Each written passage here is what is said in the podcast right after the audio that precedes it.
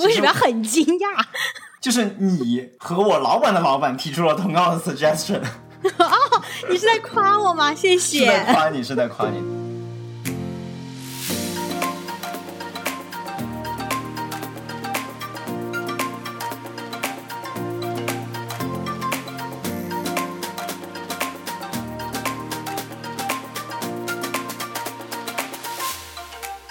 大家好，欢迎来到三言两语，我是 Harry。大家好，我是艾玛。艾玛最近过得怎么样？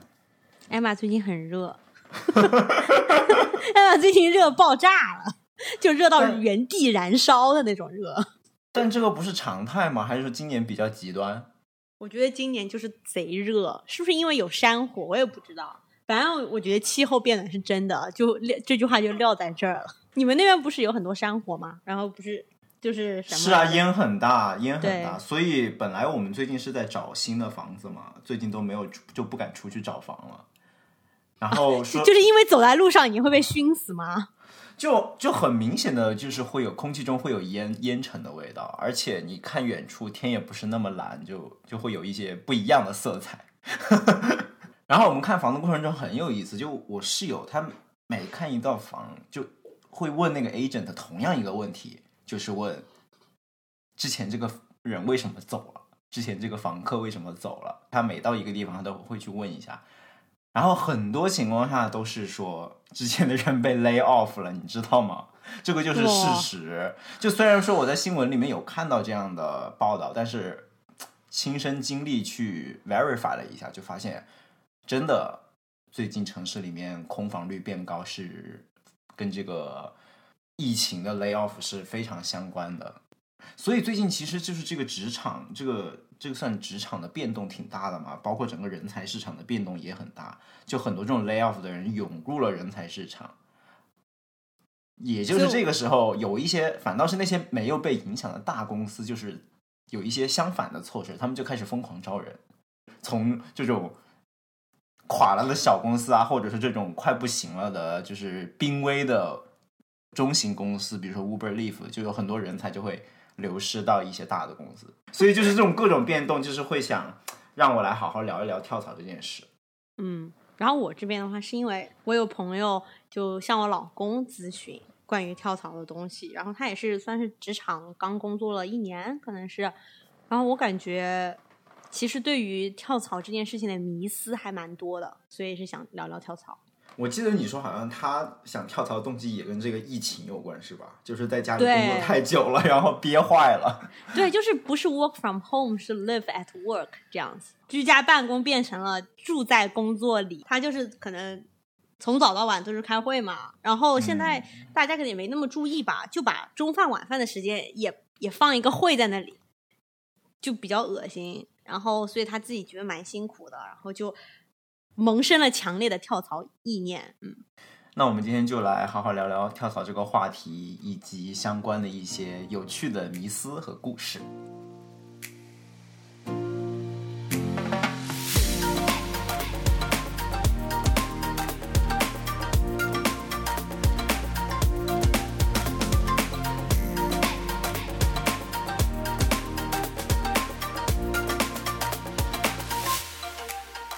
Harry，你在什么情况下会主动选择跳槽呢？我可能在很早的时候就已经给自己定下了一个跳槽的原则，就是说什么情况下我觉得是一个要 seriously 考虑跳槽这件事的时候，我给自己定下来的原则就是有两个问题你要思考：我能从现在的公司带走什么，和我能给未来的公司带去什么。我之所以考虑这两个问题，是因为第一个问题回答了。我是不是在这个公司里已经得到了足够的价值？我是不是把这个公司能给我带来的机会资源已经榨干了？你懂吗？嗯第二个问题更多的是回答说，我能给未来的这个公司能带去多少价值？因为其实我为他带来的价值，就决定了我能从他那里获得的 compensation，对吧？嗯就我觉得他公司他在招人的过程中会要考虑到这一点，就是说你你得给公司带来价值，就对应了公司给你的报酬，这个肯定是挂钩的。所以我觉得，如果我不能给一家公司带去他想要的东西，或者说他缺少的东西，我估计也拿不到我想要的一个等值的回报。所以这是两个我比较想考虑的问题。因为我之所以说我能带去什么，是想说我对自己的定位是，如果我下一次跳槽的时候，我不希望我在新的公司是从一张白纸做起，我希望我是有一个比较高的起点的，而这个起点是我在之前的公司达到的一个高度。就这么说吧，就就比如说，如果你我到了一个新的公司。那个公司可能，如果我自己没有任何 plan，或者说我不能给他带来什么，那基本上就是按照别人的公司的需求去做，就他会给你让你学习新的技术栈，然后让你来解决我们新的问题。但是如果我自己有一个 idea，或者说我去的时候我就为他们的问题准备好了一个 solution 的话，我就并不是从零开始。我在这种情况下，我觉得是可以很能要得起价的。我觉得你刚才说了，就是说你希望在跳槽的时候有一个比较高的起点嘛，这一点我是很同意的。因为我其实有一个情况，我是不太建议跳槽的，就是你一直在 entry level job 里面换来换去。因为很多人，尤其是就是职场比较新的人，就跟我之前那个像我们来咨询那个朋友也是一样的道理，就是他这个工作也是他人生中的第一份呃工作，然后可能也做了不到一年的时间。然后你知道，大多数的 entry level job 都可能会比较机械和无聊，因为给一个新人的的一开始的工作，尤其是如果你还在大公司的话，它是已经非常规范化的，不会说需要你多么的 creative，你才能把这个工作给解决了。然后，如果再加上这个工作还有点辛苦，或者是 hours 有点长的话，你就会觉得这个工作非常的无聊，然后你就想着。我不行了，我要去换一个工作，我要我要找一个有意思的。然后，但其实因为你的没有工多少工作经验，然后你就会想说啊，我要去我要去另外一个什么行业啊，或者是就是大家很火的说的一些东西。然后我跳去之后，我觉得我的人生就会不一样。但其实很可能就是你又跳去了另一个 entry level job，然后另一个 entry level job 又会遇到。你觉得很无聊的地方，就相当于你就浪费你的时间在这几个 entry level job 里面平行的走来走去，而没有把这个时间最有效的利用在往上走的这个过程当中。你你这个现象非常的普遍，在包括在科技公司里面也是，就很多人都是刚进了公司，可能一两年就跳槽了，而且我周围有很多这样的现象。但是我觉得他们中有一些跳槽是我是非常能理解的，就他们是从一个不太知名的小公司跳到了一个。更知名的大公司，他们切换到了一个很更优秀的成长机会更多的平台。虽然说他们的 title 没有变，但是未来的升职机会可能会更多，包括未来发展的机会也会更多。我觉得这种情况我是非常赞成的。而且我觉得，就是之前我们已经提到了好几个因素，你就是要在跳槽的时候搞清楚你最想要的到底是什么。你是想要加速你职业成长的？嗯，速度呢？还是就是说我在乎的是薪酬，还是说我在乎的是 work life balance？有些人是因为他觉得他很辛苦，所以我就想换一个轻松一点的工作。我觉得就是很多人没有特别仔仔细的思考，我最重要的、最看重的，对于我个人来讲是什么，然后把很多的因素就混杂在一起，然后做出一个抉择。就比如说，我之前有个朋友是在。麦肯锡工作的，嗯，他工作的大概一两年不是很开心，也原因是他觉得就是真的太辛苦了。然后呢，他就开始去 job hunting 去找就下家，他竟然把下家的其中一个 option 定为 PE 公司，就是那种私募基金，你知道吧？然后 PE 公司就是出了名的 hours 比咨询公司可能在一点五倍吧，然后就是。你就搞不懂他到底想要干什么？就他当时说出，我觉得啊，我有考虑这个，你就觉得 what？你不是说因为你工作太辛苦吗？你为什么还要再考虑一个比现在这个工作更辛苦的呢？他只是因为他听上去就是一个很 fancy 的 job。很多人说是我去完咨询之后，我想要去私募，所以你就把这个列为你的考虑之一吗？你真的想清楚了你自己想要的是什么吗？但是，他最后是没有去了，他最后跳去的是一个 tech 的公司。当然，我就说，即使是像咨询顾问这种已经是很擅长分析问题的，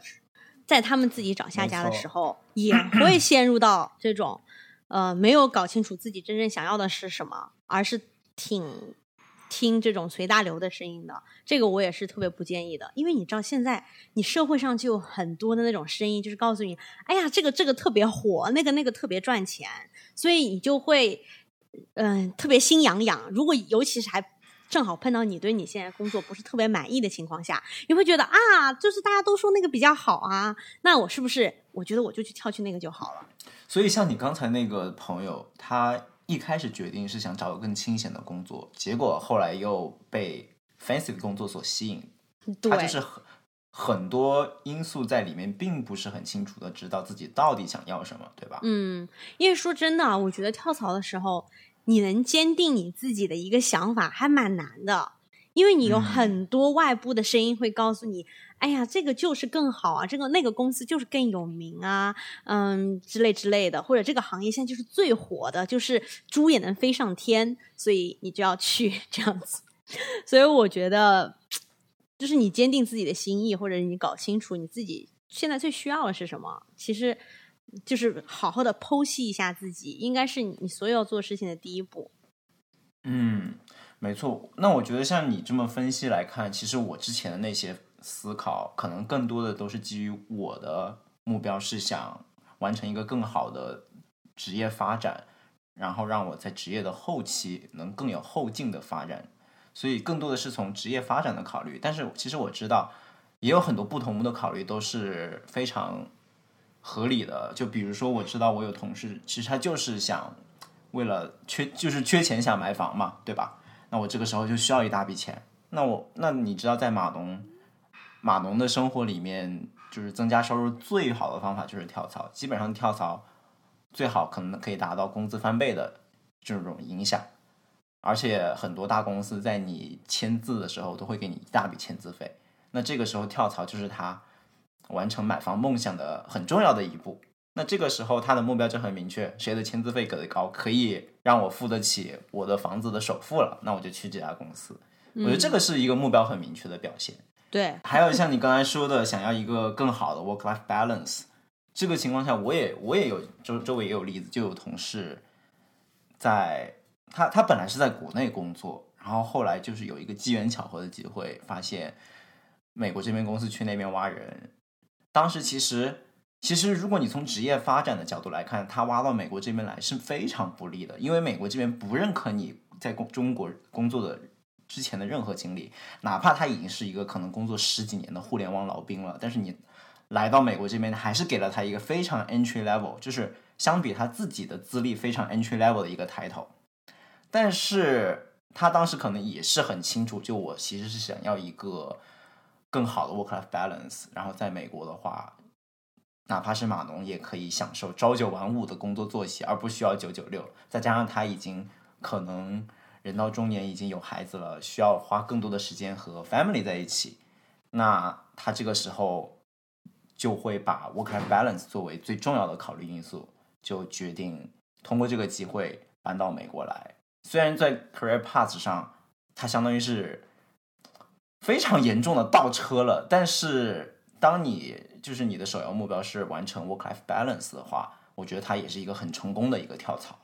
对啊，听着就有点感人。somehow 这个故事有点感人哦，真的。所以我们明明是要讲跳槽，然后要讲的怎么好，然后最感人的故事就是一个直接开倒车十年的那么一个例子。Great，我就喜欢这种故事。但我觉得这种 开倒车其实，这种其实这种 这种开倒车是别人眼里的开倒车，对，就他自己，而且我觉得就是说，他肯定承受很多压力，别人就会觉得你怎么还要再去跟那些小年轻一起共事，对吧？但他自己就很搞得清楚，就是会有理解他的人，这样很棒，我觉得。然后刚才说到你那个关于新人跳槽的问题，因为就是你在不能改变你被使唤的角色这个本质问题的情况下，你的跳槽是没有太多意义的。然后我想说的另外一个问题，其实我觉得很多很多 entry level 的职场人觉得自己的工作很无聊。另外一个原因，我觉得是他们还在一个只见树叶未见森林的阶段。意思就是说，我们在 entry level 做的工作，一般都是会做一些枝枝叶叶的工作，所以在这个情况下，你可能没有办法看到一个更大的 picture，没有看办法看到说我们公司整个产品它的全貌是什么样的，也没有办法接触到行业的方方面面，然后了解这个行行业整体的运作的逻辑是什么样的。这种情况下就会有非常强的修螺丝钉的感觉。就不知道自己做的工作到底会有什么样的 impact，对公司的 revenue 会产生怎样的影响，就会觉得很没有意义。自己在公司里的地位很低，好像有没有我都无所谓。但是这个东西是一个时间的问题。当你工作久了，你的对行业的了解，对你的技术更加成熟了以后，就就说从老板的角度吧，他其实会给你 assign 更多复杂的活，而这种复杂的活往往都意味着你有一个机会从更高的角度。来看你的工作，就比如说我吧，刚进公司的时候做的一些都是非常零散的活。就就你知道，我们就是系统会有一些那种，嗯，叫什么 dashboard？dashboard 叫什么？不知道。仪表盘就是仪表盘，就是监控我们系统系统状态的一些仪表盘。嗯，这个工作其实是首先是非常照葫芦画瓢的一个工作。因为因为因为你为了加一个新的仪表盘，你就看之前那个仪表盘是怎么样的，你就把那段代码 copy 下来，稍微改改几个参数就可以了。嗯，就都是做的这样的工作，这样的工作我可能做了有三四个月，但是这样的工作我当时就做的做完了以后就很没有成就感，因为我修了很多仪表盘，这是我明面上的工作的成就，但是我并不知道这些仪表盘它到底监控的数据能说明什么问题，以及它监控的这个。服务这个系统，它到底在做一些什么样的事情？说白了，就是我在做一个非常边缘化的工作。但是后来我老板就跟我说，我们组里面每个人上手都是从仪表盘上手的。一旦你做完仪表盘了之后，你知道了，在这个仪表盘的层面，我们关心什么样的数据。下一步你就会接触到这些仪表盘的数据来源，然后有了这些数据来源以后，你相当于就是进一步了，就离这个系统更进一步了。嗯，然后离这个系统更进一步，这可能就是第二步，然后再到后面你，因为你的意思其实就是说，你一开始做的那个仪表盘的工作是已经是这个系统最终的一个呈现，然后你的工作其实是一步一步更接近于系统的核心，啊，就从外面走到里面的这样的一个过程，是吧？对对的，就是就是，其实，在你整个的前面一两年的过程中，你其实会慢慢的从业务的外围走到核心，就从可能从五环走到四环，走到三环这样子。而当你慢慢的走到了核心以后，你可能就会更加觉得你做的东西会更加 make sense。慢慢的把你最开始 entry level 做的一些 task 这些零散的点，就可以把它们串在一起，看到一个更大的 picture。当你看到了一个这样的完整的 picture 以后，你可能就会慢慢的，你的对你工作的 impact 就更好的、更清晰的了解，就会更有成就感。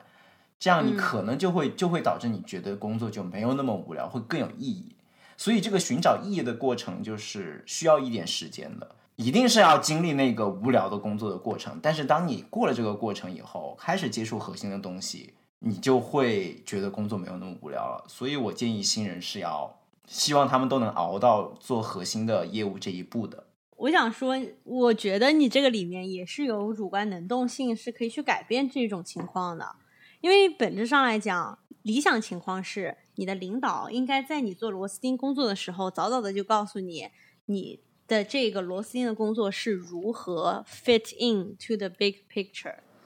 他这样子才是一个会激励人的好领导，因为他知道你是做的一个打杂的工作，但是他也告诉你你这个打杂的意义是什么，为什么会帮助到我们整个团队，帮助帮助到我们整个公司的发展，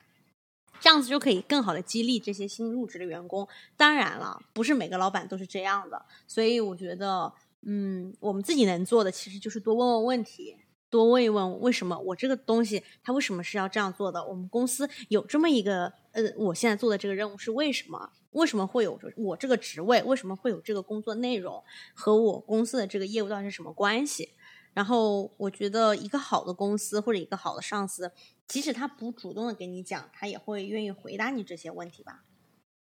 你这个点说的太好了。首先，我觉得你刚才说的第一点。就是领导应该告诉你，你这个螺丝钉在整个 big picture 里面是怎么样的位置，发挥怎么样的作用。这一点我觉得可能我们无法控制，因为这个是对领导一个更高的要求，对吧？但是我觉得你说的第二点，就是我自己经常的去问自己，我做的东西和公司级别的那个很高的那个目标之间有什么关系？这一点是领导可以鼓励你去思考的。虽然他可能不给你答案，但是我觉得领导可以鼓励你去思考这一点。嗯因为我就在最近一次跟我领导的交流中，他给了我这个 suggestion，这个，所以刚才你刚刚提到这点，我很惊讶。为什么要很惊讶？就是你和我老板的老板提出了同样的 suggestion，你是在夸我吗？谢是在。夸你，是在夸你。对，因为我最近在跟我老板老板的一次 one on one，就是一 v 一的这种交流过程中，我就让他给我提一些 career path 上的建议。首先，他问我，你知不知道我们公司有一个很大的目标是叉叉叉叉叉？我说我知道，那个目标大概就一大概就是说我们五年内要实现多高的一个 revenue 吧。然后我说我知道，然后他接下来就说，那我觉得你每做一个 change，每接受一个任务的时候，你就要想你做的这个任务是不是能贡献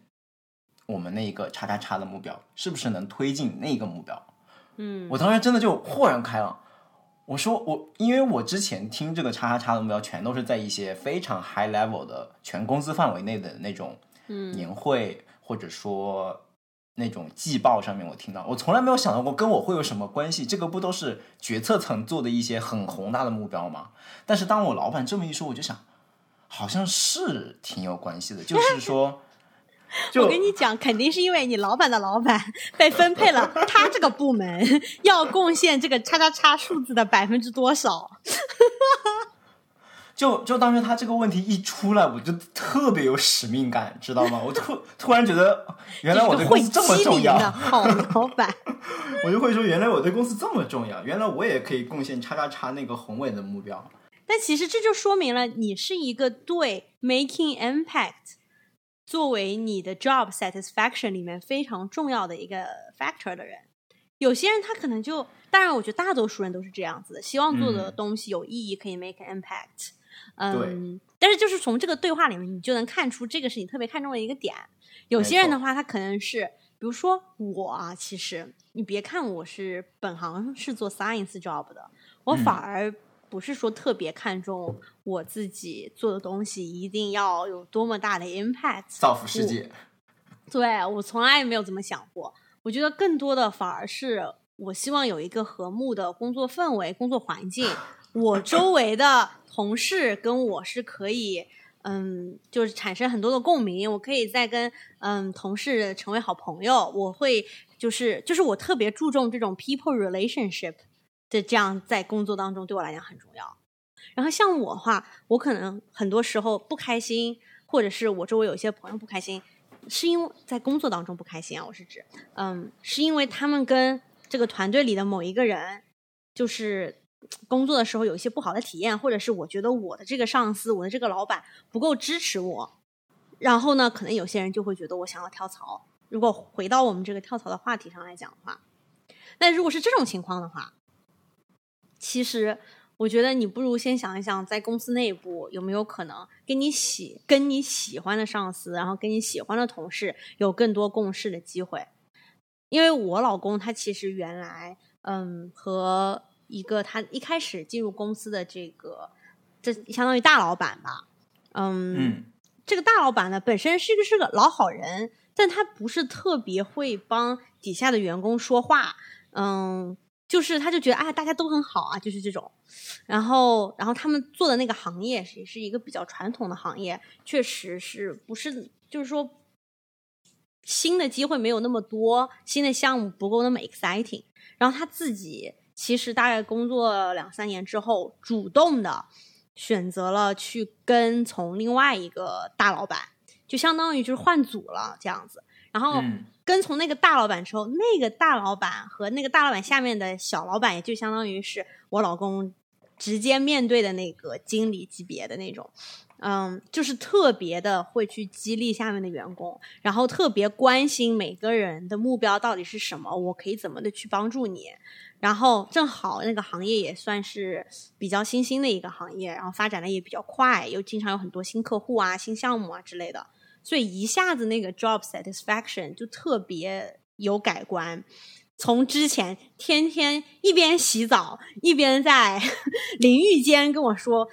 我觉得我要跳槽，然后被我反问就说：“你做到公司里面最好的位置了吗？你就说你要跳槽。因为我有一个理论，就是我觉得如果你要跳槽的话，你先在你自己的工作里面证明你可以做得好，然后好到就是这个公司已经不能给你带来什么了，你再去跳槽。没错。然后我经常反问他这个，然后他就他就不说话，因为他确实他上面大概就是跟他同一届里面还有那么一两个就是比他更优秀的那种。然后然后但是他换了那个之后就。再也没 ever 提过一次跳槽的事儿，就觉得哎，这个太好了！我要我我将来就要成为我这个老板这样子的人，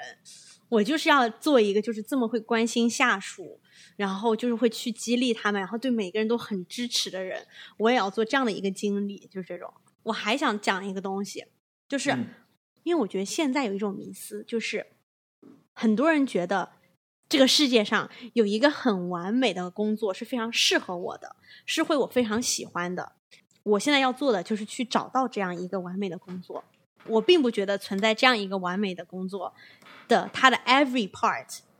every day 你都是完美的适合你，然后完你每一个 part 你都喜欢。我觉得根本就不存在，并不是因为你还找的不够努力。这个其实跟找男女朋友有点像。就是 你并不是说这个世界上有一个白马王子或者白雪公主，是因为你还遇见的人不够多，或者是你找的不够努力，所以你没有遇上。我觉得根本就不存在一个人，他的每一个条件都是让你最满意的，然后你们俩就是天作之合这种。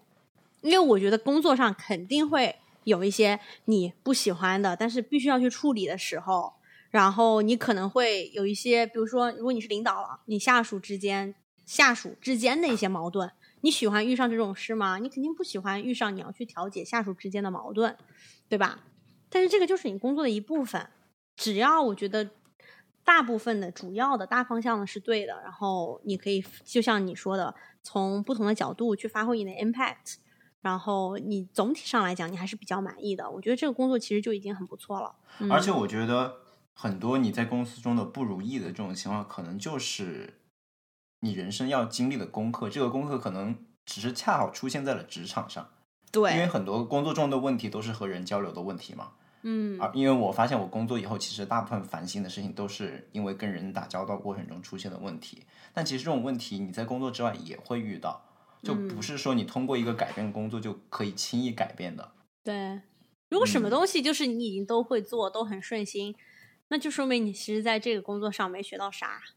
因为你反正什么东西都已经会做啦。那就是你进来的时候你会的那些东西，你现在还是会那些东西。那你学了啥嘞？就你刚才说在讨论我到底想要什么的过程中，嗯，我觉得很多人都绕不开的一个因素就是薪资。就关于薪资这个问题，还是说对于入职没有太久的人来说，我的建议是，如果你没有急需用钱的话，就不要太考虑薪资。这个其实我是。我是这个观点，其实我是从那个吴军的一本书摘的，就是写数学之美的吴军。就我最近在读他那本书，叫做《见识》嘛。他就其实关于新人有一些工作上的建议，其中一条建议就是不要太在乎工资。他有这么几个 points，我就引述一下。嗯，第一个是，首先几乎没有人靠第一份工资发财，所以在这种情况下，你工资差个百分之二十、百分之三十，并不是太重要，就是放在整个。人生财富积累的过程中，这并不是太重要。如果你是为了赚大钱的话，你完全不需要 care 你的第一份工资是不是比别人少那百分之二十。而他认为的第一份好的工作呢，是这样的：双引号，第一份工作必须让你快速的成长，养成良好的职业习惯，在最短的时间里了解全行业。双引号回来。如果从这个角度来看，如果你要最快的短时间的了解全行业，一个。大的、成熟的、优秀的平台肯定是一个最好的起点，尤其是那些行业里面的龙头，像你 M B B 就不用说了，consulting 的龙头，对吧？嗯，比如说，如果你想做互联网的广告行业，那你可能就是要进 Facebook 或者 Google，他们有最完善的广告系统和最完善的广告的业务。你在这样的公司，你可以在两到三年内。实现了解全行业的目的。那本书里面，他其实也提到一个观点，就是说，Google 它招人，Google 它如果是招真正它需要的那种专家人才的话，他一定会出比行业标准高很多的钱来来招人，因为这种情况下，他们会希望是他们来挑人，而不是那个人来挑公司。嗯所以他们给出一个巨高无比的工资的情况下，他们就能获得找到最优秀人才的主动权。嗯对新人来说，这一点的启发就是，你一旦成长起来了，你的薪资会是指数级别变化的。所以在刚刚成长的时候，不要过多的担心薪资的问题。嗯。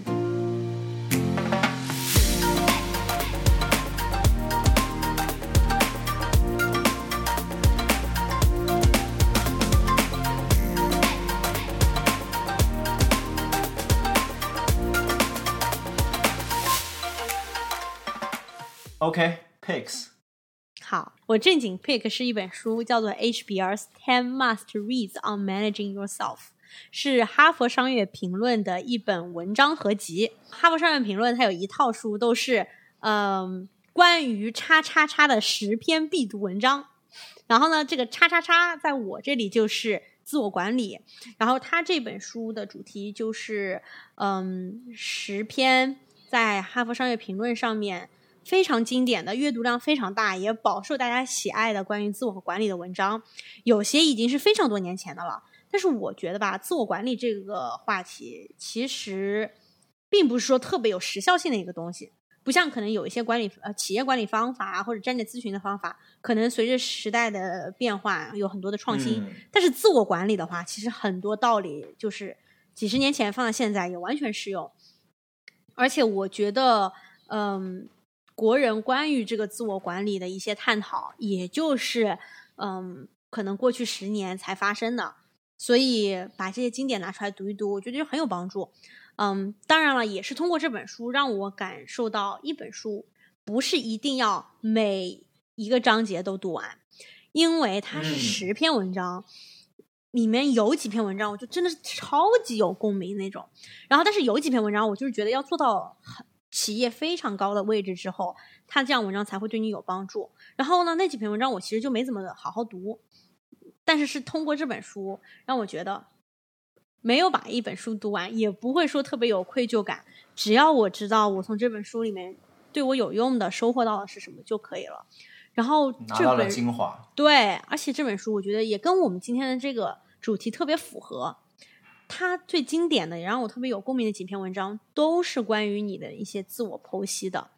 比如说，你觉得你在职场上真正的优势是什么？怎么去发挥自己的优势，而不是拼命的想要弥补自己的劣势？就是，或者是你觉得你人生的意义到底是从哪里来的？然后你人生最快乐的部分到底是你职场上的成功，还是你人生关系的建立，还是和你家人的时光，还是什么之类的？就是他的这个 managing yourself 是一个全方面的一个自我管理，并不仅仅上是职场上的一些自我管理。当然了，是以职场为主的，很多是给经理，嗯，怎么去管理精力、管理时间一些方法，嗯，但是我觉得真的非常值得一读。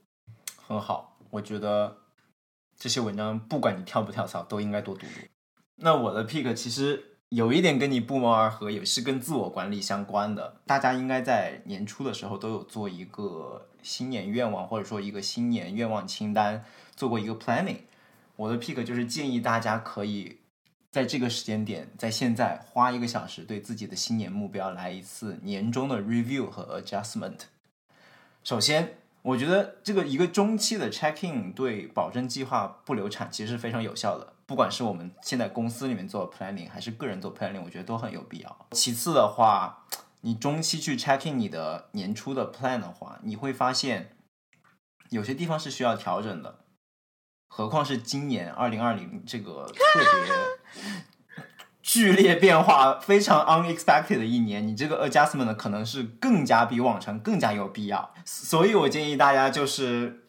可以在这个特殊的一年，在这个时间点，在年终的时刻，对今年年初的计划做一个 review 和 adjustment，就可以让我们在接下来一年剩下的时间里面，可以让我们有一个更科学的计划的执行，保证我们的计划不流产。嗯这个是我对大家的一个 pick。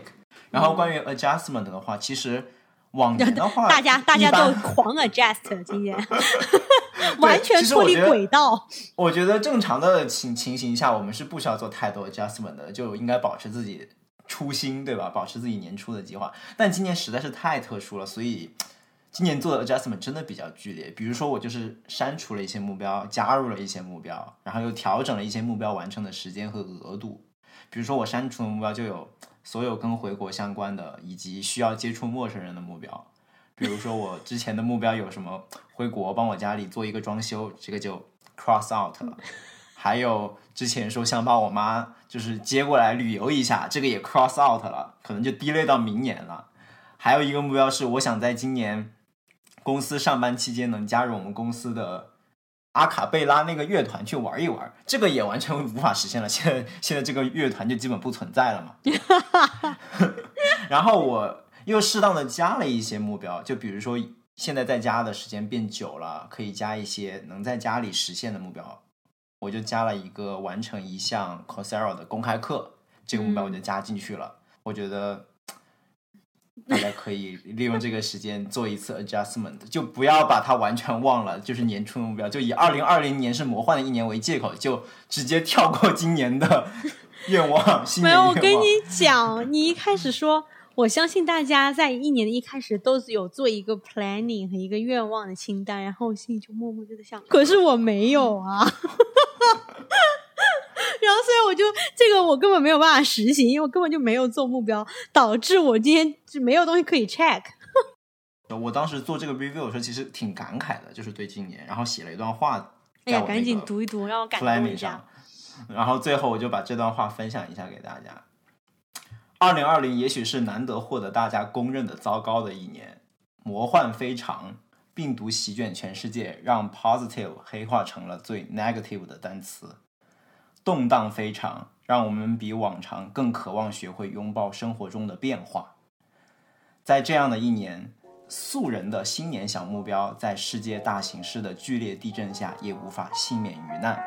那么，相比往常，更加需要我们回望和调整。OK，那我们今天就聊到这儿。谢谢大家的关注，我们下期再见。下周再见，拜拜。拜拜。